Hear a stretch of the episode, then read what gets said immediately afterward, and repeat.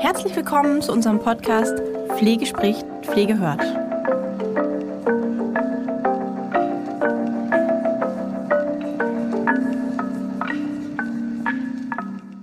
Hallo und herzlich willkommen zu einer neuen Folge Ask Holger. Ich begrüße unseren Pflegeexperten für diese Podcast-Show bei uns. Hallo Holger. Ja, hallo Christian. Hallo liebe Zuhörer und Zuhörerinnen. Ich freue mich wieder, eure Fragen beantworten zu können. Ja, und wir haben wieder viele Zusendungen bekommen und wie in der letzten Podcast-Folge angekündigt, haben wir uns zu einer kleinen Änderung äh, hinreißen lassen oder testen die mal ein bisschen aus. Auch da wäre euer Feedback echt cool. Schreibt es gerne unter die Kommentare, je nachdem, wo ihr es hört und ähm, oder schickt uns eine E-Mail, wie ihr das wollt. Und zwar ist es folgendes, also unsere treuen Hörer haben das bei der letzten Folge sicherlich schon ähm, mitbekommen, aber für alle neuen Hörer kurz nochmal die Erklärung, was wir bei der Show Ask Holger machen im Vergleich zu den anderen Shows. Ja, ähm, bei Ask Holger geht es eben darum, dass ihr uns eure Fragen schicken könnt, die euch gerade bewegen. Das ist, und wir haben das in der letzten Podcast-Folge auch erwähnt, das hat, es geht nicht nur um Pflegefachkräfte, sondern um das gesamte Setting Pflege, ähm, also auch Krankenhäuser etc.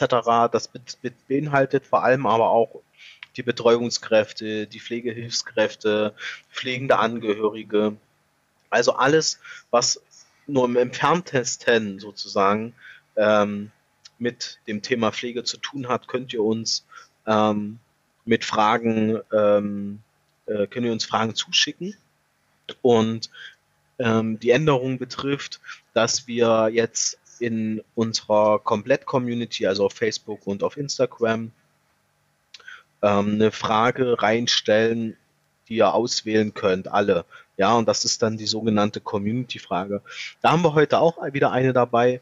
Äh, Im Unterschied zur letzten Podcast-Folge würden wir die Community-Frage heute an, den, an das Ende stellen. Beim letzten Mal hat die Community-Frage sehr, sehr viel Raum eingenommen, gleich zum Start.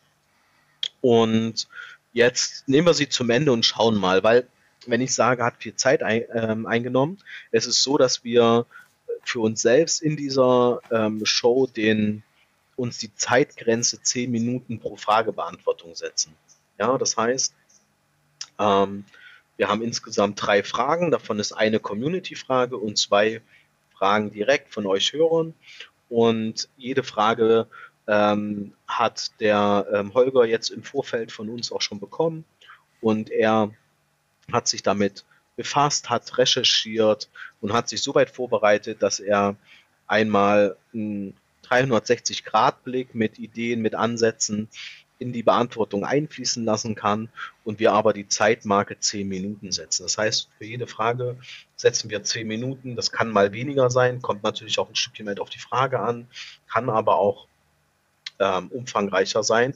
Und das war beim letzten Mal in der Community-Frage, wo wir einfach für uns gesagt haben, okay, die ist eine Community-Frage, ist von so viel mehr ähm, Hörern auch ausgewählt worden oder auch von Nichthörern, die einfach bei uns, uns auf unseren sozialen Kanälen folgen, dass wir gesagt haben, okay, da lassen wir einfach die zehn Minuten ein bisschen mehr außer Acht, wenn es notwendig ist.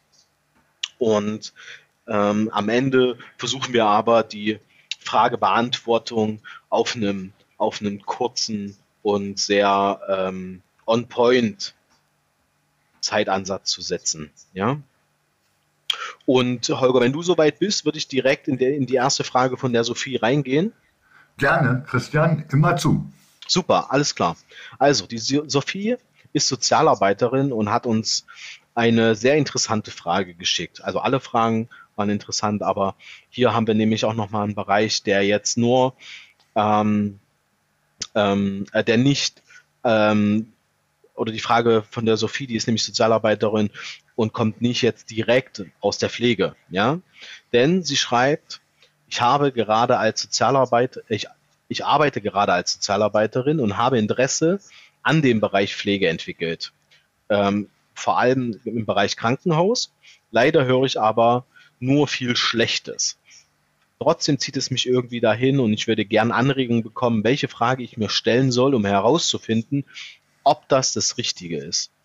Vielen Dank.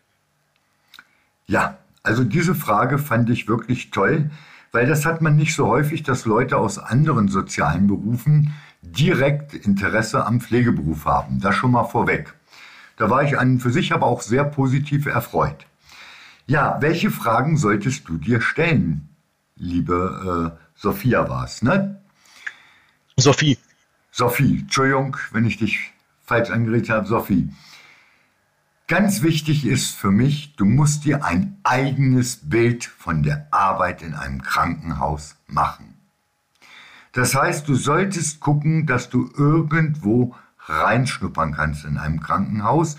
Und wenn du dir das erlauben kannst, wenn dir das ermöglicht wird und nicht nur mal eine Schicht, sondern wirklich mal eine ganze Woche lang und in verschiedenen Bereichen des Krankenhauses, weil äh, du hast ja, ich sage das, nennen das so soziale Ader schon als Sozialarbeiterin, du hast eine Grundempathie zu den Menschen, willst dort unterstützend tätig werden, aber im Krankenhaus mit Kranken, Schwerkranken, aber auch sterbenden Menschen, das ist noch eine ganz andere Hausnummer. Für mich ist der Begriff Pflege kein Beruf, sondern eine Berufung. Ich habe also mit diesen schwerkranken, manchmal sterbenden Menschen zu tun. Ich habe mit Ausscheidungen zu tun, Körpersekreten, Wundsekreten, exulzerierenden Tumoren, also Tumore, die nach außen wachsen, sehr übelst riechen. Und das sind Sachen, die nicht jedem Menschen liegen. Und dann, wenn du so ein Praktikum mal gemacht hast, dann solltest du überlegen, was kannst du als Pflegekraft bewirken und was gibt dir Befriedigung. Ein Beruf sollte ja auch, wenn es Berufung ist, eine Befriedigung, eine Rückkopplung geben, ein Feedback. Und egal in was für einem tollen Krankenhaus du landest, es ist viel zu selten, dass man das von den Kollegen oder Vorgesetzten bekommt. Also muss das von den Patienten und den Angehörigen kommen. Ist das genug, wenn ein Sterbender, wenn du ihn dabei begleitest, dir mit den Augen Dankbarkeit signalisiert, deine Hand drückt, wenn ein Angehöriger sagt, oh, danke schön, Sie haben sich toll um meinen Angehörigen gekümmert? Oder wenn ein Patient entlassen wird, sagt Dankeschön für die Pflege hier, Schwester äh, Sophie. Das sind so Sachen, äh, das musst du für dich entscheiden, aber das kann man nicht und hör bitte nie auf andere Menschen, weil jeder Mensch ist anders und hat andere Erwartungen an einen Beruf. Du musst für dich überlegen, welche Erwartungshaltung hast du. Wenn du denkst, du wirst reich, muss ich dich leider enttäuschen. Ich bin so und so lange im Beruf, aber reich bin ich auch noch nicht. Aber ich habe Befriedigung in meinem Bereich, ich habe positives Feedback und das gibt mir meine tägliche Motivation. Und die brauchst du ja auch. Auch in deinem jetzigen Bereich als Sozialarbeiterin brauchst du doch irgendeine Befriedigung, ein positives Feedback, das dich motiviert, jeden Morgen aufzustehen und deine Arbeit zu machen. Und da ist eben jeder Mensch anders. Der eine sagt, wenn ich 2000 Euro netto auf dem Konto habe, ist für mich genug Motivation, Zufriedenheit bei der Arbeit. Ich mache denn meinen Dienst und das war's. Oder bist du der Mensch, der sagt, ich möchte was bewirken? Und das geht auch bei sterbenden, bei schwerkranken Menschen, dass ich etwas bewirke. Und dann reicht mir das Dankeschön oder das Lächeln, was die auf dem Gesicht haben. Also es kommt ganz auf deine Persönlichkeit an. Aber wenn ich jetzt mal vermuten dürfte, weil du ja schon in einem sozialen Bereich arbeitest oder die Ausbildung gemacht hast, äh, denke ich, da weißt du auch, auch als Sozialarbeiterin wirst du nicht reich, und ob die Vorgesetzten dich auch immer loben für deine tolle Arbeit, weiß ich auch nicht. Was hat dich denn bisher motiviert, dass du diesen Job gemacht hast? Na, und das ist im Pflegebereich genau das Gleiche. Ich muss wissen, was motiviert mich, weil das ist ein Beruf, den kann man theoretisch bis zur Rente machen. Ich weiß nicht, wie jung du bist, aber ich habe heute wieder eine Schulung, eine Inhouse-Schulung gehabt. Da war die eine, äh, ich bin 63, die wird jetzt nächsten Monat 64, ist noch mit Begeisterung in der Pflege dabei. Und die sagt, meine Motivation sind die Bewohner. Die arbeitet in einem Altenheim, wo ich heute die Schulung hatte. Sagt, das Lächeln da, dass sie sich freuen, wenn ich zum Dienst komme. Und das reicht mir. Also jeder Mensch ist unterschiedlich. Du musst deine eigenen Erwartungen ganz klar für dich formulieren und das, was dich motiviert. Millionärin, wenn du das werden möchtest, ist das der falsche Beruf. Wenn du sagst, du möchtest vielleicht einen tollen Chefarzt kennenlernen, da ist die Möglichkeit da. Aber ob das Motivation genug ist, das weiß ich nicht. Und wenn du da in dem Bereich sagst, das gibt mir Motivation, solltest du aber auch noch von der anderen Seite her gucken. Nämlich den Arbeitgeber dir genau angucken. Auch dort gibt es große Unterschiede. Wie sind die Arbeitsbedingungen, die Rahmenbedingungen? Ist dort frei auch frei regelmäßig, dass du dich regenerieren, erholen kannst? Ist die Dienstplanung verlässlich oder sagt man dir heute, ach nee, morgen arbeitest du doch anders? Und wenn du morgen kommst, ja und übermorgen schon wieder. Das sind so Sachen, die natürlich auch wichtig sind. Wie wird mit den Mitarbeitern umgegangen? Wie ist das Team? Weil Pflege ist eine Teamarbeit. Da hören viele dazu. Das ist ein multiprofessionelles Team. Wie ist das? Spricht der Physiotherapeut auch mit euch über die Stationspatienten? Wie ist das Team untereinander? Wie ist Frühschicht mit Spätschicht? Können die vernünftig miteinander kommunizieren? Wie sind die Vorgesetzten? All das sind Aspekte, die für mich in meinem Leben immer eine ganz große Rolle gespielt haben und mit Natürlich nur einer von mehreren Gründen. Ein Grund war, dass ich aus der aktiven Pflege vor langer Zeit schon rausgegangen bin. Äh, also das muss man sich alles überlegen. Aber eins kann ich dir sagen, ich habe noch keine Minute bereut, nicht in der direkten Pflege, nicht in der Führungsposition und jetzt nicht als Dozent.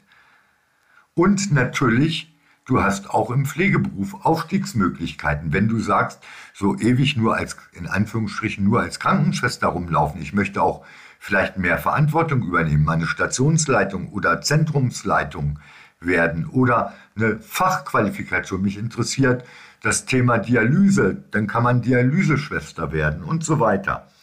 All das sind Dinge, die musst du dir überlegen, weil diese Entscheidung sollte man nicht zu oft im Leben treffen ergreife ich einen anderen Beruf. Ja, das sind so meine Inputs, die ich dir geben kann. Wenn du noch weitere spezielle Fragen dazu hast, der Christian setzt meine E-Mail wieder in die Show Notes, wie ich den kenne, den Christian, den Guten. Ja. Und dann darfst du gerne mir auch eine E-Mail schreiben und dann kriegst du schnellstmöglich Antwort darauf. Ja, vielen Dank. Ich möchte nur äh, drei, vier Sachen ähm, ergänzen, ähm, beziehungsweise eine Sache ähm, klarstellen, weil du gesagt hast, äh, man wird nicht reich. Ja? Äh, reich war hier natürlich nur im monetären Sinne äh, gemeint, ja. ne? Ähm, ja. also finanziell, finanzielles Reichtum. Ich glaube, an Erfahrung wird man sehr reich. Ich glaube, ja. an sehr, sehr guten Momenten, Erfahrungs- äh, Werten und so weiter, da kann man schon sehr, sehr reich werden. Also das ist ja, zumindest auf alle Fälle, Christian. meine Erfahrung mit, mit allen ähm, Teilnehmern und auch Dozenten, die in dem Bereich ja auch größtenteils immer noch arbeiten bei uns im Haus. Ne? Ja. Ähm, genau, das wollte ich nur noch mal als so Disclaimer mit reinnehmen. Ne? Ähm, ich hätte aber natürlich auch noch mal zwei, drei Punkte, äh, auch unter dem Gesichtspunkt, dass wir, liebe Sophia, nicht wissen, ähm, ähm, in welchem Lebens, in welchem Lebensalter du bist, ne? Äh, zu sagen, okay, wo, ne, unsere Herangehensweise mit ähm, wenn du jetzt zum Beispiel 50 Jahre alt wärst, wäre natürlich eine andere, gerade was jetzt auch Aufstiegsmöglichkeiten anbetrifft, als Richtig. wenn du sagst, okay, ich, ich bin irgendwie 25 oder so. Ne? Also das müssen wir nochmal etwas eingrenzen. Aber ich glaube, vieles, was Holger gesagt hat, kann ich einfach nur bestärken. Ja, dass man einfach schauen sollte, wenn man sich solche Fragen stellt, wo liegt denn meine Leidenschaft? Also warum interessiert dich denn überhaupt der Bereich Pflege beziehungsweise das Krankenhaus? Also was war das Motiv, diese Frage überhaupt zu stellen, dich dafür zu interessieren. Ne?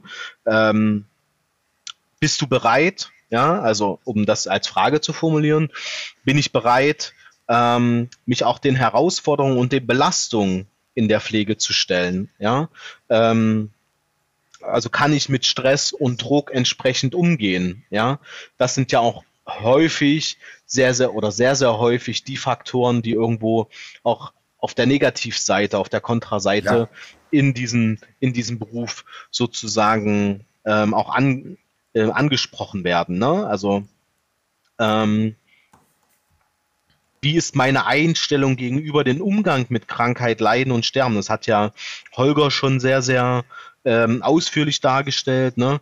Ähm, aber ich glaube, ein ganz wichtiger Punkt ist, dass du dich, ähm, dass du dich fragen solltest, wäre, kann ich mich denn gut in die Lage von Patienten oder Bewohnern versetzen und ihre Bedürfnisse verstehen? Ja, also je nachdem, in welchem, in welcher Station und so weiter man ist, ist das, glaube ich, ein ganz, ganz wichtiger Aspekt, der auch ja. sehr herausfordernd sein kann. Und eine Frage, die ist mir dazu noch eingefallen, ähm, die ich, die ich für mich, ja, die, die ich mir stellen würde, wäre, ob man sich gut abgrenzen kann. Also, um das für dich nochmal zu formulieren als Frage, kann ich mich gut abgrenzen?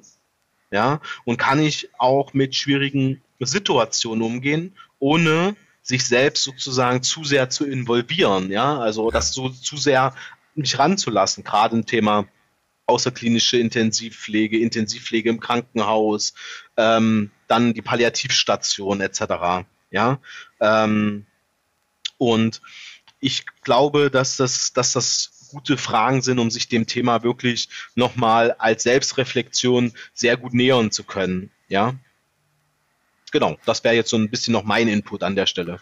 Super, Christian, aber für mich ist immer noch das Wichtigste, ich muss mal nicht nur eine Schicht, sondern mal wirklich mal eine Woche dort arbeiten. Ja, absolut. Und dann kann man Dass auch ich mit alles sehe, nicht auf einer internistischen Station, sondern wirklich auch mal in den Notaufnahmen oder auf Intensivstationen, auch wenn ich nur mitlaufe. Und wenn man denen sagt, dass man in dem Beruf Interesse hat, kann ich mir nicht vorstellen, dass irgendein Krankenhaus da sagt, nee, das geht nicht. Ja, und ich glaube, dass man dann auch gute Möglichkeiten hat, eben mit den Kollegen in dem Praktikum dann einfach mal zu sprechen, zu ja, sagen, hey, wie seht genau. ihr denn das? Ne? Mal ja. außerhalb von dem, was man so irgendwie hört oder liest, sondern mhm. wirklich mal zu fragen. Und da kann man ja auch fragen, was, warum hast du den Beruf gewählt und so weiter, ja. ne? Was motiviert dich, genau. liebe Kollegin, jeden Tag? Ja, genau das ist es. Und dazu brauche ich aber einfach mehr Zeit. Dieses Probearbeiten einen Tag finde ich absolut Quatsch, Christian. Da muss man bereit sein, fünf Tage mal zu investieren. Ja, ja und ich glaube, dass es, ähm, so wie ich die Frage auch verstanden habe, wenn ich mich wirklich sozusagen äh, damit auseinandersetzen möchte, dann sind fünf Tage ja auch eine, eine sehr überschaubare Zeit, die man ja. da auch investieren kann und genau, will. So Na, also gerade wenn man sich beruflich da auch irgendwie neu orientiert. Ja, ja. absolut. Ja, Sophie, ich hoffe, ähm, wir konnten dir da so ein paar Fragen mit jetzt an die Hand geben, damit du dich ähm, dem Thema da auch nochmal in der Selbstreflexion eben nähern kannst, beziehungsweise dich damit auseinandersetzen kannst. Ähm, wenn du dazu nochmal detailliertere Fragen hast, dann, ähm, wie Holger schon gesagt hat, schreib ihm gern per E-Mail an oder schreib uns einfach die nächste Frage nochmal ähm, über Instagram, Facebook oder per E-Mail. Und dann schauen wir, ob sie nochmal in die nächste Folge mit reinkommt. Und dann haben wir nochmal zehn Minuten Zeit um nochmal darüber zu sprechen. Ja, aber lieben, lieben, lieben Dank für die tolle Frage, die du uns gestellt hast. Und ja, dann würde ich in die nächste Frage übergehen, Holger, wenn du. Ja, bitte. Super. Ähm, und die nächste Frage kommt von der Saranda. Hallo Holger, ist die Pflegekammer eine Besserung für die Pflege oder unnötig? Ich kann mir dazu schwer eine Meinung bilden. Ja, liebe Saranda, bei der Frage habe ich etwas geschluckt. Ich habe sie aber trotzdem aus den vielen Einsendungen ausgewählt, weil Pflegekammer auch bei meinen Gesprächen mit Pflegekräften, wenn ich in den Häusern, Einrichtungen bin äh, und Schulung mache, immer wieder auf das Thema angesprochen worden bin. Ich kann dir ganz offen und ehrlich meine Meinung sagen, die sehr zwiegespalten ist. Ich wäre grundsätzlich für eine gemeinsame Interessenvertretung aller Pflegekräfte in ganz Deutschland. Was wir momentan haben, ist aus meiner Sicht etwas Flickschusterei. Äh, es gibt Bundesländer, die haben eine Pflegekammer, es gibt welche, die hatten und haben nicht mehr. Siehe mein Bundesland Niedersachsen. Niedersachsen. Mhm. Genau weil die, entschuldigt, dass ich jetzt mal salopp rede, einfach zu blöd waren, das richtig auf die Beine zu stellen. Wenn ihr euch jetzt aber überlegt, wir haben die generalisierte Pflegeausbildung. Das heißt, wir haben einen einheitlichen Ausbildungsrahmen für ganz Deutschland, egal ob ich im Kinderkrankenhaus, im Krankenhaus, im Altenheim, im Pflegedienst äh, oder in der außerklinischen Intensivpflege arbeite. Die Ausbildung ist generalisiert überall gleich, die dreijährige. Auch wenn ich mich spezialisiere, das ist genormt. Wenn ich jetzt sage, das dritte Jahr will ich Altenpflege machen oder Kinderkrankenpflege. Aber warum wollen wir denn in den Bundesländern unterschiedliche äh, Pflegekammern haben? Warum gibt es keine Bundespflegekammer? Das ist so das, was mich am meisten stört bei den Pflegekammern. Weil jetzt macht euch doch mal den Unterschied, liebe Zuhörer. Äh, ihr arbeitet, sagen wir mal, in Bayern, habt da eine Pflegekammer und versucht dort etwas für die Pflege zu bewirken. Selbst wenn ihr das schafft, ist das nur in Bayern. Die Kollegen in Niedersachsen, in Hamburg, in was weiß ich, Thüringen profitieren nicht davon. Das heißt, auch jedes Bundesland handelt auch die ja, Befugnisse sehr unterschiedlich von den Satzungen her, von den Möglichkeiten und den Vorgaben. Und dann haben wir wieder Flickschusterei, so wie wir es bisher hatten bei den Landesstellenschlüssel in der Langzeitpflege. Jedes Bundesland hat seinen eigenen gehabt oder hat ihn noch übergangsweise bis 2025 äh, maximal. Das finde ich absolut Quatsch. Warum brauchen wir denn eine Pflegekammer? Wir brauchen eine Interessenvertretung. Für die Krankenschwestern, Krankenpfleger in den Krankenhäusern war es früher der DBFK. Ich war dort lange Zeit stellvertretender Landesvorsitzender in Niedersachsen, das ist schon ein paar Jahrzehnte her. Aber da haben wir bundesweit gearbeitet mit regionalen äh, Gremien pro Bundesland. Aber wir haben uns gemeinsam mit allen Bundesländern an den Tisch gesetzt und haben eine bundesweite Entscheidung zu Fragen der Pflege getroffen. Und wir haben dadurch einen hohen Einfluss auch auf die Politik und die Gesetzgebung gehabt. Wenn ich jetzt in Bayern etwas entscheide, ich mache da was ganz Tolles für die Pflege und die Niedersachsen, die Hamburger und die Thüringer sagen, nö, das interessiert uns nicht oder das kommt uns zu teuer, dann hat es wenig bewirkt. Und wenn ich jetzt alle Pflegemitarbeiter in Deutschland zusammennehme, was habe ich da für eine Macht, einen Einfluss, den ich nehmen kann auf die politischen Entscheidungsträger und damit ja auch indirekt auf die Gesetzgebung, auf Verordnungen, all das, was unseren Beruf betrifft. Stellenschlüssel und, und, und. Gemeinsam sind wir stark, aber dann müssen wir gemeinsam ganz Deutschland denken und nicht nur regional. Das ist für mich ein ganz, ganz wichtiger Punkt. Wenn es das gäbe, bundesweit eine einheitliche Pflegekammer, sie kann ja Regionalgruppen machen, aber es muss unter dem Bundes, ja äh, äh, praktisch Bundespflegekammer laufen. Und die sagt auch, dann machen wir eine Region Nord, Mitte, Süd und Ost. Oder wir machen hier Bundesland ein paar Leute, die da Vorabfragen machen, wo die Meinung aus dem Bundesland erfragt wird, dann in die äh, Bundespflegekammer reingetragen wird über die Landesvertreter und dann wird es von da direkt an die Entscheidungsträger herangebracht. Das wäre für mich eine echte Pflegekammer. Und ich habe auch noch ein bisschen Problem mit den Beiträgen. Wenn ich in der Gewerkschaft bin, ist mir klar, zahle ich ein Prozent, meine ich, ist noch von meinem Brutto im Monat Gewerkschaftsbeitrag. So, damit werden Weiterbildungen finanziert, damit äh, äh, werden äh, Vertretungen vor Arbeitsgerichten bezahlt, davon werden Streiks, wenn die stattfinden, der Verdienstausfall gezahlt und so weiter und so fort. Was habe ich von meinem Beitrag in der Pflegekammer? Und äh, jetzt muss ich mal sagen, Niedersachsen Negativbeispiel. Als dann feststand, die wird aufgelöst, die Beiträge werden zurückgezahlt, ich kenne noch genug Leute, die heute noch aufs Geld warten, weil das Geld war weg, ausgegeben. Und äh, das Land hat zugesichert, ja, wir übernehmen das, aber irgendwie hat das noch heute, das ist jetzt, glaube ich, drei Jahre, Christian, weißt du es her? Ähm, nee. Kann ich, ich glaube, nicht genau sagen. Vor drei Jahren ist die Entscheidung gekommen, genau im ersten Corona-Jahr, also 2020 äh, dass die Gelder zurückgezahlt werden sollten bis zum 31.12. Ich habe letzten Monat noch mit etlichen gesprochen, die immer noch warten, weil die Pflegekammer ist ja aufgelöst. Und jetzt das Land Niedersachsen tritt dafür ein. Aber irgendwie verschwinden die Anträge oder die Unterlagen waren nicht vollständig von der Pflegekammer, wurde also auch schlecht Daten verwaltet, Geld weg. Und es war ja auch ein relativ hoher Beitrag, auch so etwa in der 1%-Regelung in Niedersachsen.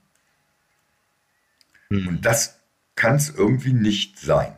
Man kann eine Pflichtmitgliedschaft für alle Pflegemitarbeiter, ob Helferin oder sonst was machen, mit einem festen Monatsbetrag ein Helfer vielleicht 5 Euro, äh, äh, eine Fachkraft 8 oder 10 Euro, eine Leitungskraft ein bisschen mehr. Das kann man alles machen aber nicht so pauschal da die Summen festsetzen und die Verwendung ist nicht genau geregelt, was mit dem Geld passiert. In Niedersachsen hat man natürlich einen Wasserkopf mitbezahlt. Ne? Sehr, sehr gut sogar. Also ich hätte den Job gerne gemacht, Christian. Ja. Da hätte ich als Dozent nicht mehr arbeiten müssen. Ich habe Zahlen gehört, wo ich mich erschrocken habe. Ja. So ähnlich wie beim BPA, die regionalen Geschäftsführer in der Größenordnung. Es soll ja unsere Interessenvertretung sein. Und dann kann man das auch mit vielen Ehrenamtlichen machen, die eine Aufwandsentschädigung kriegen. Natürlich eine Verwaltungskraft oder zwei, die braucht man, ganz klar. Datenmengen, Arbeitsanfall und vielleicht auch einen Hauptamtlichen, aber nicht gleich mehrere und dann so hoch bezahlen. Also da finde ich es nicht Sinn und Zweck der gemeinsamen Interessenvertretung. Und deshalb bin ich da äh, wirklich sehr gespalten und in der jetzigen Form lehne ich persönlich sie ab. Und selbst ich, das ist ja der größte Witz, habe eine Aufforderung gekriegt, Mitglied zu zahlen, obwohl ich als Dozent freiberuflich schon seit Jahrzehnten arbeite. Aber irgendwie bin ich dort registriert gewesen, dass ich Pflegefachkraft bin. Ja. Hat sich denn erledigt, weil ich habe dann ja ganz frech hingeschrieben, habe gesagt, was habe ich denn davon? Ich arbeite nicht in der Pflege, ich habe nur mal den Beruf erlernt. Ich arbeite jetzt in der Fort- und Weiterbildung als Freiberufler. Und dann kam das erste Mal eine Nachricht zurück, dass, äh, es könnte aber sein und dann sollte ich doch freiwillig Mitglied werden. Und da habe ich nicht darauf reagiert und dann kam die Auflösung in Niedersachsen, sodass ich das eh erledigt hatte. Ne? Also da weiß ich auch nicht, wie man an die Daten kommt. Die Einrichtungen mussten die ja melden bei uns in Niedersachsen. Bei anderen weiß ich, äh, geht das sogar über die Heimaufsicht und über die Krankenhausverwaltung, ne, dass die da quer geprüft haben. Aber da muss ich ganz ehrlich sagen, habe ich für die internen äh, Sachen der Pflegekammern wenig Wissen, weil die haben sich auch sehr bedeckt gehalten. Ja, also vielen Dank erstmal.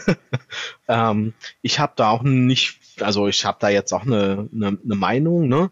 aber es ist natürlich so, es gibt ja eine ähm, seit 2020 ähm, eine EV, ja, ja äh, eine, EV. Bundes, eine Bundespflegekammer e.V., ja. ja, die quasi aus den Mitgliedsorganisationen der Landespflegekammern äh, besteht und des ja. deutschen Pflegerates. Ne? Ja, also, genau. Ne, da ist ja der deutsche, der deutsche ähm, ähm, Pflegerat, dann die Landespflegekammer Rheinland-Pfalz und die Pflegekammer Nordrhein-Westfalen. Die sind ja sozusagen dort ähm, Entscheider oder Träger. Genau, die sind in diesem Gremium sozusagen. Und die Idee ist ja im Grunde, und das befürworten wir natürlich auch, ähm, dass man einheitlich deutschlandweit, also wir sind ja, in Deutsch, wir sind ja deutschlandweit als Weiterbildungsträger tätig. So, und jetzt haben wir, nehmen wir noch zum Beispiel das Beispiel Bayern. Bayern hat keine Pflegekammer. Die Bayern genau. hat aber eine ähnliche EV, eine Institution, Richtig. die sich aber finanziell auch ein, ähm, über über, über die Einrichtung auch mitfinanziert, ne? plus genau. dass natürlich äh, Landesfinanzierungsmittel reinfließen. Und das ist der VDDP, also die Vereinigung der Pflegenden in Bayern. Bayern, ja? genau. So. Da gibt's aber keine Pflichtmitgliedschaft, sondern das ist sozusagen freiwillig. Aber ja. sie haben sozusagen von dem Staatsorgan, also dem Senat, ähm, beziehungsweise den Staatskanzleien in Bayern, ähm, auch die Aufgabe übertragen bekommen, eben die äh, Weiterbildung, zum Beispiel die Praxisanleiter anzuerkennen. Ja? Richtig. So. Genau. Darüber über den über die Vereinigung der Pflegenden Bayern läuft eben auch die dieses dieser Fonds, ne? Diese diese Abstimmung, die Refinanzierungsgeschichten ähm, für die Aus für die Azubis. Ne?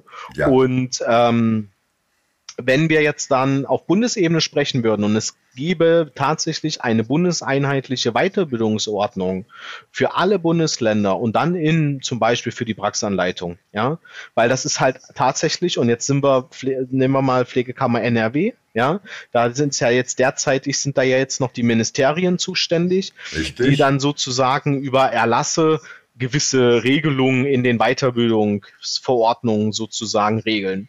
Ja, ja. die unterscheiden sich in, zu einem sehr, sehr großen Teil ähm, zu den Regelungen, die wir zum Beispiel in der Weiterbildungsverordnung, ähm, in der Ausführungsverordnung des Pflege- und Bodenqualitätsgesetzes in Bayern haben, als auch der Landespflegekammer in Rheinland-Pfalz. So, ne, die haben ein Curriculum. So, und wir haben natürlich auch ein Interesse daran, dass das irgendwie einfach vereinheitlicht wird, weil es einfach auch zum Beispiel sinnvoll ist, wenn jemand mal das Bundesland wechselt in seinem Arbeitgeber, weil er vielleicht irgendwie in so einem Länder ähm, an einer Ländergrenze wohnt und dann woanders arbeiten geht, ja, zum Beispiel, äh, wenn wir jetzt Hamburg nehmen würden, ja, da kann ich ja sozusagen Hamburg, da habe ich Hamburg oder, oder noch besser, ich wohne im Postleitzahlenbereich 2.1.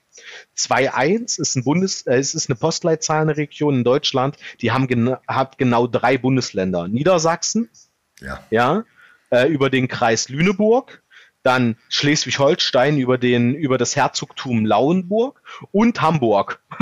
ja, Richtig. da ist drei Bundesländer in einer Postleitzahlenregion, wo die Weiterbildung zum Beispiel zur Praxisanleitung unterschiedlich unterschiedlich in, unterschiedlichen unter, in unterschiedlichen Weiterbildungsverordnungen geregelt ist.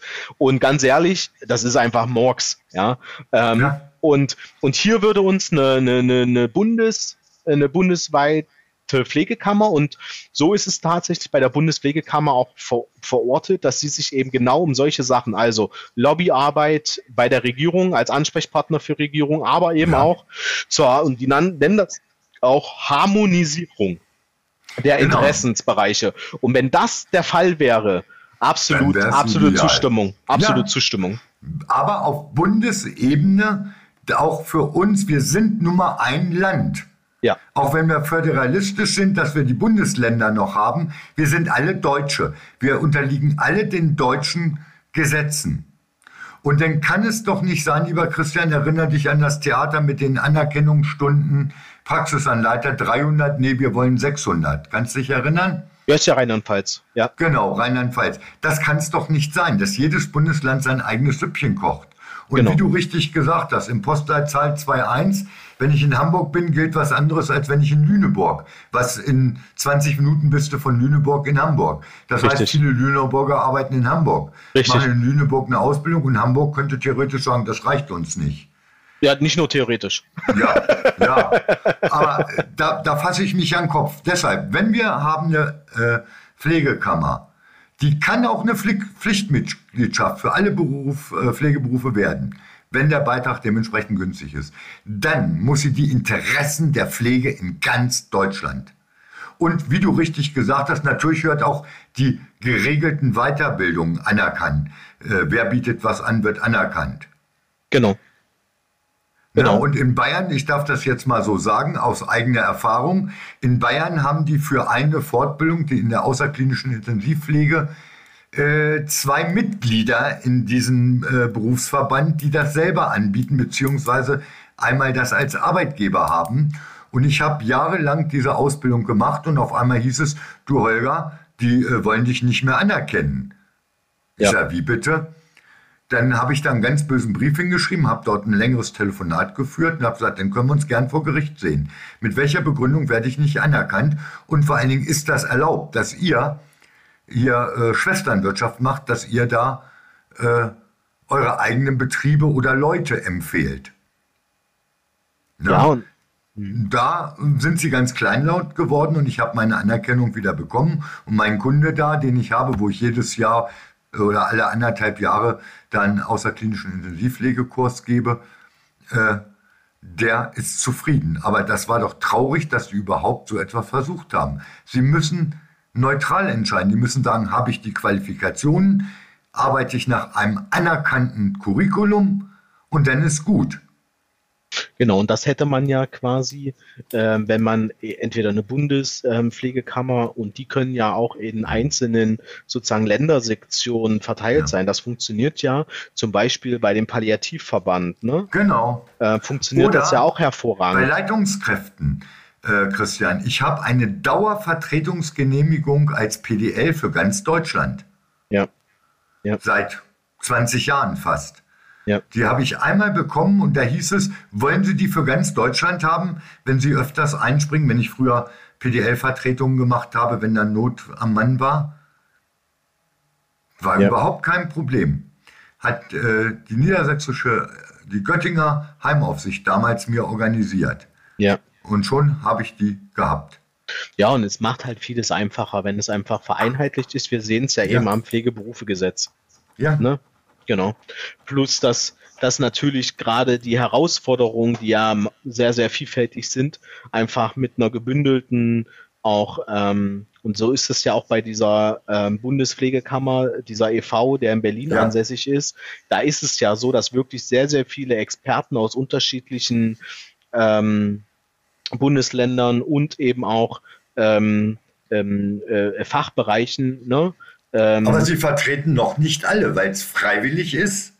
Und nicht, weil nicht alle Bundesländer dabei sind. Nee, du hast recht, absolut. Aber ich meine ja nur, das macht ja super viel Sinn, weil eben auch äh, eine, so, vielleicht, wenn jetzt ein, wenn jetzt in, innerhalb dieses ähm, dieser Kammer, Bundeswegekammer, ähm, wirklich alle Bundesländer vertreten sind mit einem entsprechenden Input, ne, genau. äh, können sie eben sagen, okay, wir haben hier strukturschwache Gebiete, ähm, das, was ihr da gerade macht, ist für uns sozusagen schwer umsetzbar, dann kann man einfach ja.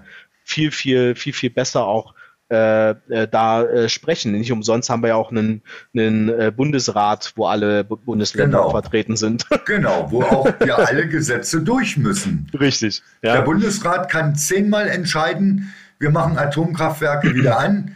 Dann kann nicht der Bundesrat, wenn neues, das über ein neues Gesetz kommt, dann kann der Bundesrat sagen, hier, Pustekuchen bleibt aus. Ja. Das heißt, wir ja. haben eine größere Machtposition. Auch. Ja. Ja, also Saranda, um deine Frage sozusagen nochmal zusammenfassend zu bearbeiten. Unsere, unsere beide, beide Meinung, meine und Holgers Meinung zur Pflegekammer ist, absolut ist es, ist, ist es so, dass eine Pflegekammer, die auf Bundesebene und dann aber natürlich innerhalb der einzelnen sozusagen Zusammenstellung oder Organisation innerhalb der Bundespflegekammer äh, aus allen Bundesländern Teile sozusagen ähm, als Mitgliedsorganisation haben, werden, werden, kann definitiv für eine Verbesserung äh, der, der Pflegesituation auch für den Berufsstand Pflege sorgen. Das ist definitiv der Fall. Aber nur, wenn es halt wirklich kein Flickenteppich ist, weil ähm, tatsächlich irgendwie das eine Bundesland hat, das andere nicht.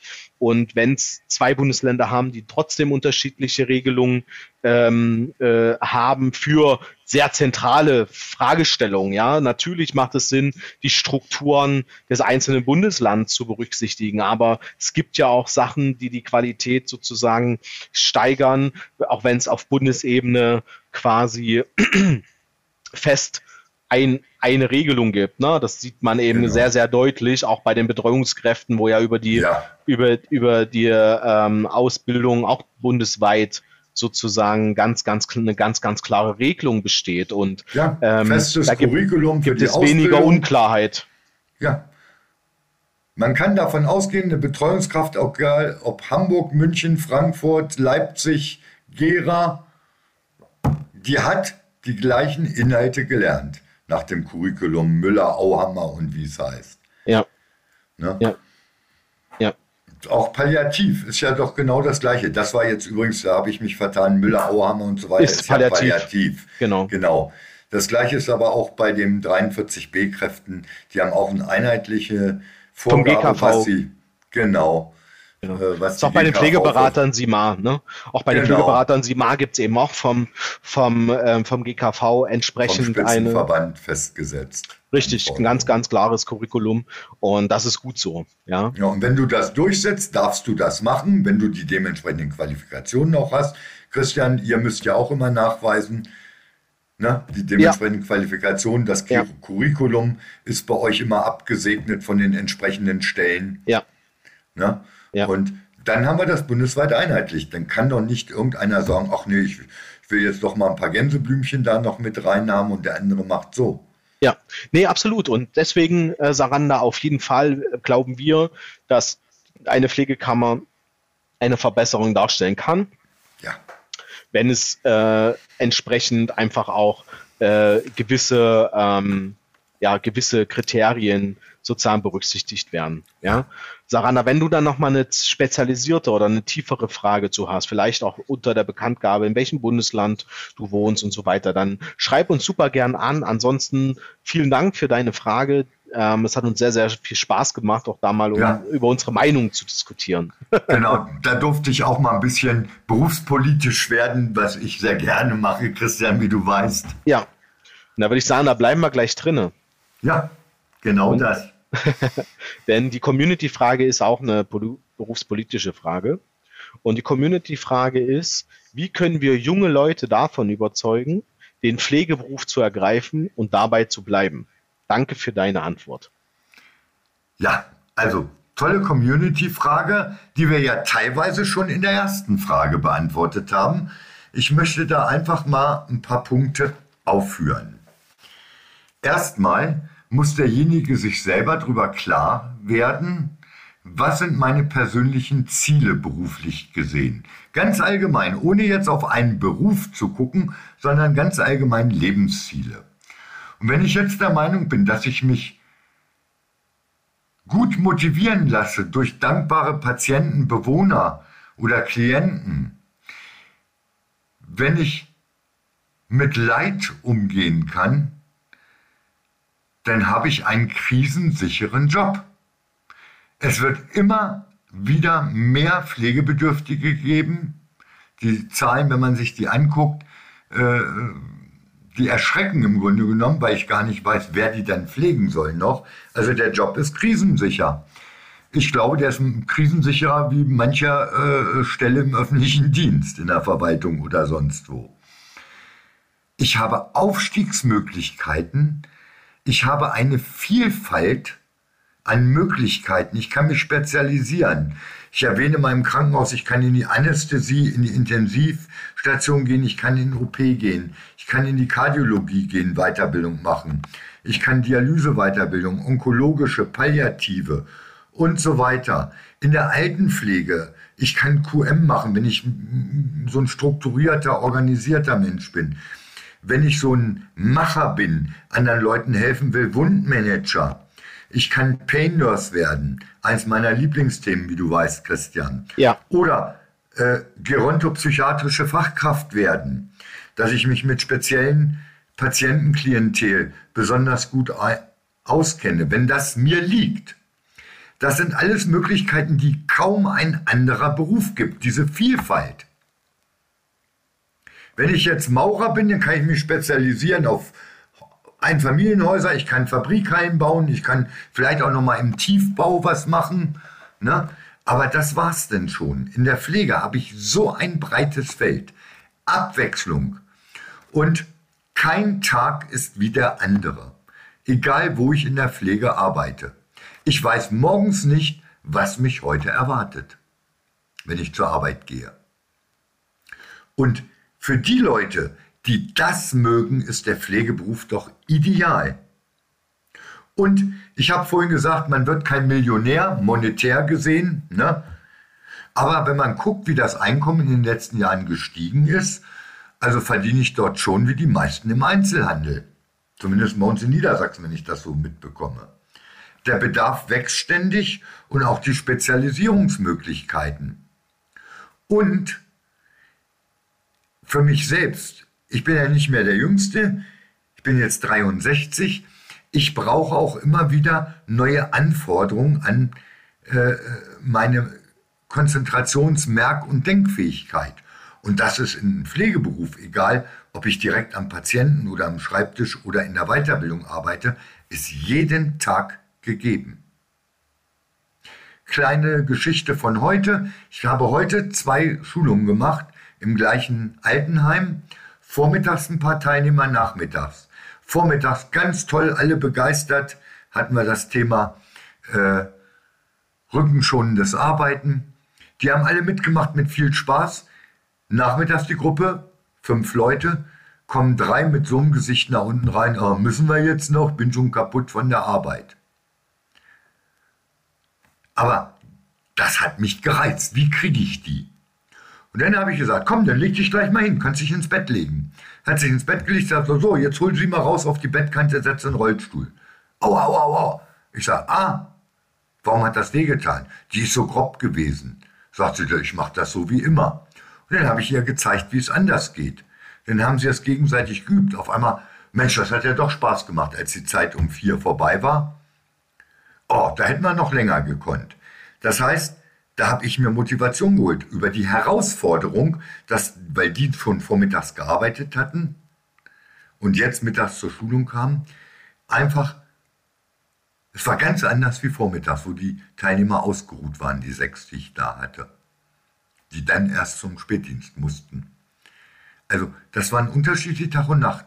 Aber so ist bei mir jeder Tag. Und auch als ich in der Pflege war, jeder Tag ist anders was für Patienten werden heute aufgenommen im Krankenhaus, auf der inneren Station nehme ich mal, oder im Herzkatheterlabor, äh, was kriegen wir heute für Patienten? Oh, was ist das denn? Geburtsdatum kann doch nicht sein.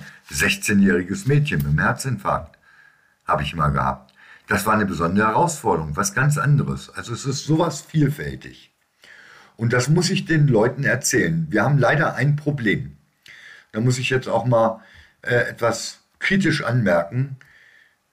Kriege ich fast jeden Tag mit, auch in Pflegeheimen sind Schulpraktikanten. Wie will ich die für den Beruf motivieren? Entweder dackeln sie hinter einer Betreuungskraft her und gucken zu, wie eine Betreuungsaktivität stattfindet, aber dass die mal alles sehen, mal sehen, wie Tabletten verabreicht werden, mal eine Spritze, mal ein Verband, dass sie mal helfen beim, bei der Grundpflege, Körperpflege, beim Anziehen, beim Transfer, dass sie einfach sehen, wie vielfältig der Beruf ist. Nein machen die wenigsten Einrichtungen. Der könnte ja was falsch machen, der darf nicht. Oder das macht mir Last, so einen Schulpraktikanten zu begleiten. Und ich habe in einer Einrichtung, wann war das, vorletzte Woche, zwei Tage geschult und da waren die letzten zwei Tage von zwei jungen Damen, 14 Jahre alt, Schulpraktikantin. Da hat man sich drum gekümmert. Die mussten dann mit auf dem Foto, hat man sogar ein Foto für die Hauszeitung gemacht die waren voll eingebunden. Die haben mit den Bewohnern Beschäftigung gemacht, die haben in der Pflege mitgearbeitet. Ich glaube, zwei oder drei Wochen waren die dort in dem Haus. Und da habe ich mich mit den beiden unterhalten, weil ich hatte für meine Gruppe ein bisschen Kuchen geholt und die standen da in der Pause rum, sag ich, kommt her, ist genug da. Habe ich mich mit denen bestimmt eine halbe Stunde unterhalten. Die wollen beide wohl in die Pflege gehen. Das war ja toll, wir durften alles mal sehen, wir durften auch mal was selber machen. Ne? Da waren die ganz begeistert, 14 Jahre alt. Das sind aber Menschen, die wir brauchen.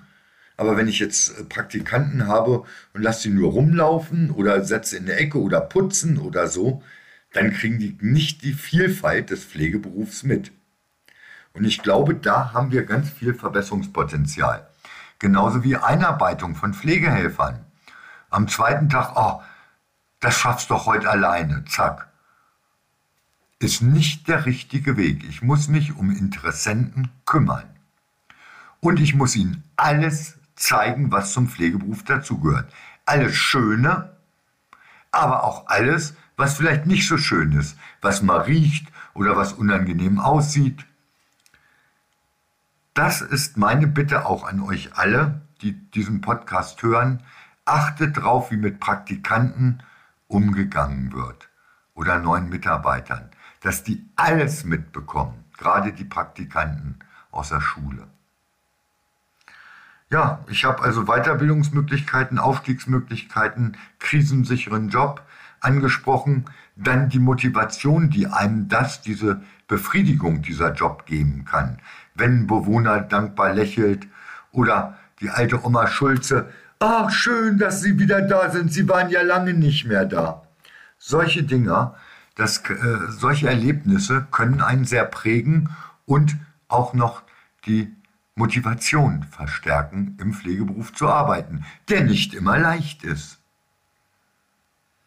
Ich weiß nicht, Christian, was würdest du noch ergänzen? Ja, ich habe einiges noch zu ergänzen. Ja, ähm, gerne. Ähm, denn ich denke, dass wir die Frage, die Community-Frage, wie du es auch schon gemacht hast, in der Beantwortung eben sozusagen teilen müssen. Ne? Es geht zum einen mal zu sehen, okay, wie überzeugen wir junge Leute eben von mhm. dem Beruf. Das ist die berufspolitische Sache. Das ist eine, eine das ist wirklich eine sehr, sehr, also da, das, das, das muss man in einem Netzwerk angehen, meiner Meinung nach. Ja, mhm. also das sind Dinge, die sozusagen aus, also in einem größeren Kontext ähm, auch ja umgesetzt werden müssen. Habe ich gleich ein paar Ideen dazu. Ähm, das wäre der erste Teil der Frage und dann auch der Beantwortung und das Teil, wie, wie bleiben äh, oder wie ähm, überzeugen wir eben auch junge Leute dann dabei zu bleiben. Ja, mhm. so.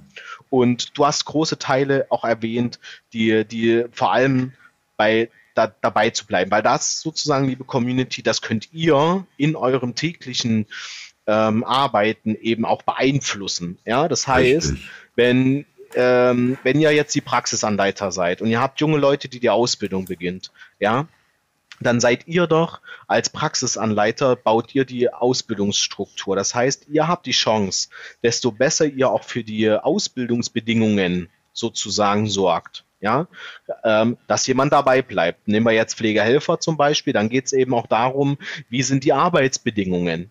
Ja, was finde ich vor? Also ich finde, da kann man sozusagen einiges machen, um dass die Leute dabei bleiben. Ja, ähm, und da haben wir in vielen, vielen Podcast-Shows, die wir ähm, die wir schon gemacht haben, haben wir auch da viele Ansätze schon gegeben. Ja, wie kann ich, äh, wie, wie schaffe ich es eben, also einmal bei den Aus, äh, unserer Ausbildungsshow, ne, äh, mit der Tina Knoch oder ähm, auch als Führung, ja, da muss ich Strukturen schaffen, die es jungen Leuten leicht macht, sich auch für meine Firma zu entscheiden, ja.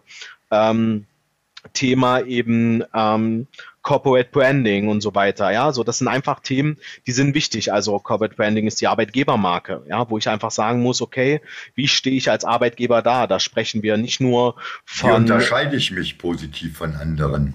Genau, also was biete ich auch für Arbeitszeitmodelle, was biete ich für zusätzlichen Benefits, was macht es, also ich muss es ja natürlich irgendwie auch den jungen Leuten leicht machen, sich der Berufung, nenne ich es jetzt mal, Pflege, ähm, auch weiterhin anschließen zu wollen. Ja? ja? Wenn ich natürlich als Azubi gleich von Anfang an ähm, äh, in, die, in die Ausbildung komme oder als Pflegehelfer direkt sozusagen sehr, sehr viel Verantwortung übertragen bekomme, wo ich noch nicht dazu in der Lage bin, die Verantwortung zu übernehmen, dann komme ich in, in auch moralisch-ethische Probleme, ja, ja, die mich sozusagen wegführen von der Sinnhaftigkeit, ja. Und da bin ich als Einrichtung, als ambulanter Dienst etc. bin ich sozusagen an der, auf der, an der Stelle oder auf der Ebene irgendwo äh, dafür zuständig, da die, die, die das Fundament, sage ich jetzt mal, hm, zu bauen, richtig. dass es den jungen Leuten auch das leicht fällt sich da zu entscheiden. Ja, so. Aber was wollen denn? Gehen wir mal, auch da haben wir einen schönen Pod, äh, Blogbeitrag geschrieben und auch einen sehr, sehr tollen Beitrag einmal in unserem äh, Kundenmagazin. Ähm, jetzt ist ein kurzer Werbeblock, ja, wenn ihr den, äh, das Kundenmagazin kostenlos zukünftig haben wollt, dann schickt uns super gerne auch eine E-Mail. Dann schicken wir euch die, ähm, das, das kommt so aller drei Monate, äh, kommt ein neues Kundenmagazin raus, wo wir so ein paar inhaltliche Sachen wirklich aufarbeiten. In unserem nächsten Kundenmagazin äh, ist das Thema Resilienz ein Fokusthema ähm, da gibt es einen sehr, sehr schönen Beitrag. Ähm, und da, das Konzept Resilienz wollen wir dann einfach auch als Kolumne weiterführen. Ähm, also wenn ihr da Interesse habt, schreibt uns einfach kurz per E-Mail. Die E-Mail ist in den Show Notes. Ähm, aber das ist ein Punkt, ne? Wenn ich jetzt also quasi ähm, hm, so die, äh, die Generation Z sehe, ne? So. Da haben wir übrigens einen schönen Blogbeitrag, den verlinke ich dann auch nochmal.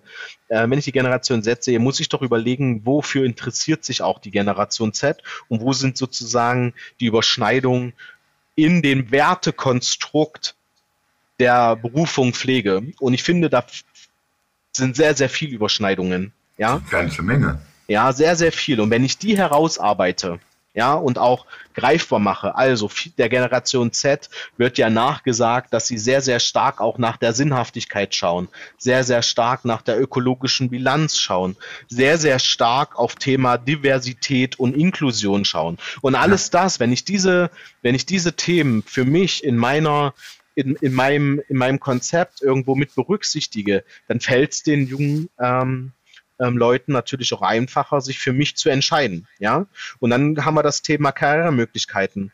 Ähm, wenn ich das sehr, sehr klar mache, dass das bei mir auch eine Möglichkeit gibt, sehr, sehr gut durchlässig auch eine Karriere zu machen, wenn ich das will, ja, dann glaube ich, ist es, haben wir ein gutes Fundament, ja, um entsprechend äh, auch da ähm, vorwärts zu kommen was die, was die ähm, Bindung von jungen Leuten anbetrifft. Der nächste Punkt ist aber auch, wie unterstütze ich die jungen Leute? Ne? Lasse ich sie, lasse ich sie da irgendwie allein in dieser Erfahrungswelt, in diesem Erfahrungsraum, oder nehme ich sie mit und begleite sie über einen längeren Zeitraum?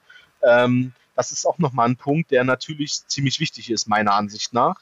Ja, aber viele andere ähm, äh, junge Leute interessieren sich natürlich für Innovation und Technologie. Ja, und ja. auch das ist ja ein Thema, der in der Pflege in den letzten Jahren auch immer mehr ähm, an, an Bedeutung gewonnen hat. Ja, Technologie, ähm, die, die notwendig wird, einfach ähm, um die Arbeitsbelastung zu senken, etc. Ja, und wenn ich das auch nochmal rausgestellt bekomme, und hier sprechen wir wirklich von Kommunikation. Wir sind bei dem Thema und da sind wir überzeugen, da ist sozusagen die Brücke zum Thema, wie, wie überzeuge ich Leute? Öffentlichkeitsarbeit. Ja, ja wir haben ganz wichtig. Lisa, meine Kollegin, die den Podcast in allen anderen Shows moderiert, ja, ähm, die hat im Februar haben wir den, glaube ich, veröffentlicht. Den verlinke ich euch aber nochmal unten in der ähm, in den Show Notes. Hat mit ähm, dem Alexander und der, ähm, jetzt muss ich überlegen, Sina, genau, Sina und Alexander aus von der von dem ähm, von Care for Future einen Podcast gemacht und sie stellen dort quasi ähm, ihr Konzept vor und das ist wirklich grandios, ja. Und die haben mittlerweile, ja, also ich verlinke euch die, die Internetseite ähm, und ich verlinke euch natürlich auch nochmal die Podcast-Folge. Und die haben mittlerweile ähm, über 70 Netzwerke in Deutschland aufgebaut, wo es genau nur darum geht, ja, zu informieren, den Beruf nach vorne zu bringen. Natürlich haben die einen großen Part auch in NRW und Baden-Württemberg, ähm, Saarland, aber sie haben natürlich auch Berlin, Schleswig-Holstein und so weiter. Und hier wäre die Bitte, geht einfach mal auf die ähm, auf die Online-Präsenz und wenn das für euch spannend klingt, ja, kontaktiert die beiden super gern, ja, weil ohne dass wir was tun, wird natürlich dieser Berufsstand nicht in der Breite ähm, auch eine größere Akzeptanz bekommen, ja, also ja. A, Öffentlichkeitsarbeit, Netzwerkarbeit, ja, ähm, Berufs- und damit eben Information und Berufsorientierung. Weil was das Netzwerk ist, ist, sie, sie, äh, sie, sie, sie arbeiten oder sie verbinden Schulen, berufsbildende Schulen und Unternehmen und schaffen somit einen Informationsfluss. Ja, ähm, und das über einen extrem, sehr äh, extrem nachvollziehbaren und guten Informations, über Informationskonzept. Ja, und ähm, wenn ihr solche Systeme kennt, vielleicht auch nicht Care for Future, sondern andere Systeme, ja, andere Netzwerke kennt, dann versucht sie zu nutzen. Ja, sprecht mit denen, geht aktiv auf sie zu und sagt, Mensch, wie können wir denn junge, ähm, junge Menschen und über ein Schülerpraktikum hinaus, ja, denn begeistern, sich einfach dieser, der, der Pflege einfach zu nähern. Ja, und ich denke, dass das dieser, ähm, diese Impulse, die wir jetzt mit reingegeben haben, ähm, schon auch dazu führen können. Wenn das, wenn das jetzt, nehmen wir mal an, wir haben durchschnittlich mehrere ähm, tausend Hörer, ja, und wenn ihr alle diese Folge nehmt und sagt, ey, hör dir bitte mal ab, ab, sei ab äh, äh, äh, Minute so und so viel kurz diesen Tipp an, lass uns mal bei Care for Future irgendwie nachfragen oder kennst du ein Netzwerk und lass uns zusammenschließen, wir machen das irgendwie, ja, was dann für eine, für eine, ähm, für eine Bewegung entstehen könnte, ja. Also ähm, an dieser Stelle geht es nur nicht auf auf der eigenen sozusagen Einrichtungsebene, also ich nenne das jetzt mal Mikroebene, ja, also mein ambulanter Dienst oder meine Einrichtung ja, zu genau. denken, sondern ich muss hier auf eine größere, auf eine höhere Ebene, ich nenne das jetzt einfach mal Metaebene, weil ich muss überlegen, mit wem kann ich denn, und das haben wir ja über die Ausbildung schon alleine, haben wir ja Kooperationspartner, wir müssen sie ja haben, ja, damit die ähm, ähm, Fachausbildung überhaupt laufen kann, ne? die Pflegefachmann, Pflegefachfrau-Ausbildung, ähm, durch die unterschiedlichen Praktikumseinsätze innerhalb der Ausbildung oder Praxiseinsätze. Und wenn wir mit denen alle zusammenarbeiten und da auch entsprechend vielleicht in Schulen geht, mit Agenturen für Arbeit zusammenarbeitet, die ja dieses BITS haben, ne, dieses Berufsinformationszentrum und so weiter, ähm, dann kann das passieren, weil man braucht quasi eine, meiner Meinung nach, man braucht quasi eine Kommunikationsstruktur, ein Konzept, eine Informationskette, die analog, ja, beiläufig zu der sozusagen nicht ähm, nicht beeinflussbaren Kommunikation innerhalb der normalen und in Anführungsstrichen natürlich normalen Medien läuft. Ja, das heißt, wir können, richtig. wir können ja einen, zum Beispiel eine Reportage, die über äh, Wallraff läuft, ja, der, den können, den, da können wir, haben wir keinen Einfluss drauf, ja, wann da was in welcher Medien sozusagen publiziert wird. Ja, ähm, wir haben aber einen Einfluss drauf, in den Schulen, in die Schulen zu gehen und in Kommunikation zu gehen, zu sagen, ey, das bringt euch Wertschätzung und Anerkennung jeden Tag. Ihr habt jeden Tag eine sinnstiftende Tätigkeit, weil ihr das Leben von anderen Menschen verändert, besser macht. Ja, ähm, und das ist, glaube ich, ein riesen, ein riesen Benefit, den man den jungen Leuten ähm, wirklich deutlich machen sollte. Jo. Ja, auf alle, ja, Christian, auf alle Fälle. Das Berufspolitische muss ganz groß, ganz oben aufgehängt werden. Und das andere ist das, was man im Kleinen tun kann. Ja. ja und beides muss funktionieren, damit äh, es sinnvoll, positiv äh, ja, funktioniert. Ansonsten wird es scheitern. Äh, nur im Kleinen habe ich eine kleine regionale Wirkung aber was ist dann äh, mit dem Berufspolitischen? Es muss beides funktionieren, ist meine persönliche Meinung. Genau, und ähm, der Punkt ist ja, wie gesagt, wenn man sich in Netzwerken organisiert, ist man ja nicht allein auf weiter Flur. Das ist nochmal ein genau. wichtiger Impuls, ja. Ähm, wenn ihr, wenn ihr das in eurer Einrichtung, Ausbildung, und das ist auch nochmal ein Credo, den wir in der Show ja, wenn ihr euch die Show äh, mit äh, Lisa und der Tina Knoch nochmal anhört, werdet ihr herausfinden, dass Ausbildung immer eine gesamtunternehmerische Aufgabe ist. Nicht nur die Aufgabe des einen Praxisanleiters, ja, ja, oder, sondern es ist immer sozusagen eine Gesamt, die Struktur, Ausbildungsstruktur muss von oben nach unten eben auch durchstrukturiert und durchlässig sein, ja. ja. So, auch da seid ihr nicht allein, äh, um eben Leute da, damit dafür zu bewegen, ja, oder dazu zu bewegen, eben auch in der Pflege zu bleiben. Ähm, und ich denke, dass ähm, wir ähm, alle gemeinsam, wenn, wenn wir das wollen, auch eine Verbesserung herbeiführen können. Das, das ist nochmal der Impuls an, an, die, an die Saranda, ja, und ebenso nochmal in, innerhalb der Selbstreflexion für die Sophie. Also da haben wir, ja. glaube ich, jetzt auch ein, eine extrem eine extrem runde Sache in dieser Folge daraus gemacht, denke ich. Ne? Ja, deshalb, Christian, war auch mein Vorschlag, dass wir das als letztes machen, weil jetzt das aus den ersten mit dazukommt ne? was für einen galt. Und jetzt haben wir das mal von der anderen Sichtweise gesehen. Ne? Aber dass vieles auch ähnlich ist oder identisch und alles miteinander zusammenhängt. Absolut. Judy, dann haben wir es für heute, ja? Ja, ich glaube, wir haben wieder ein bisschen länger gemacht wie geplant. Haben wir.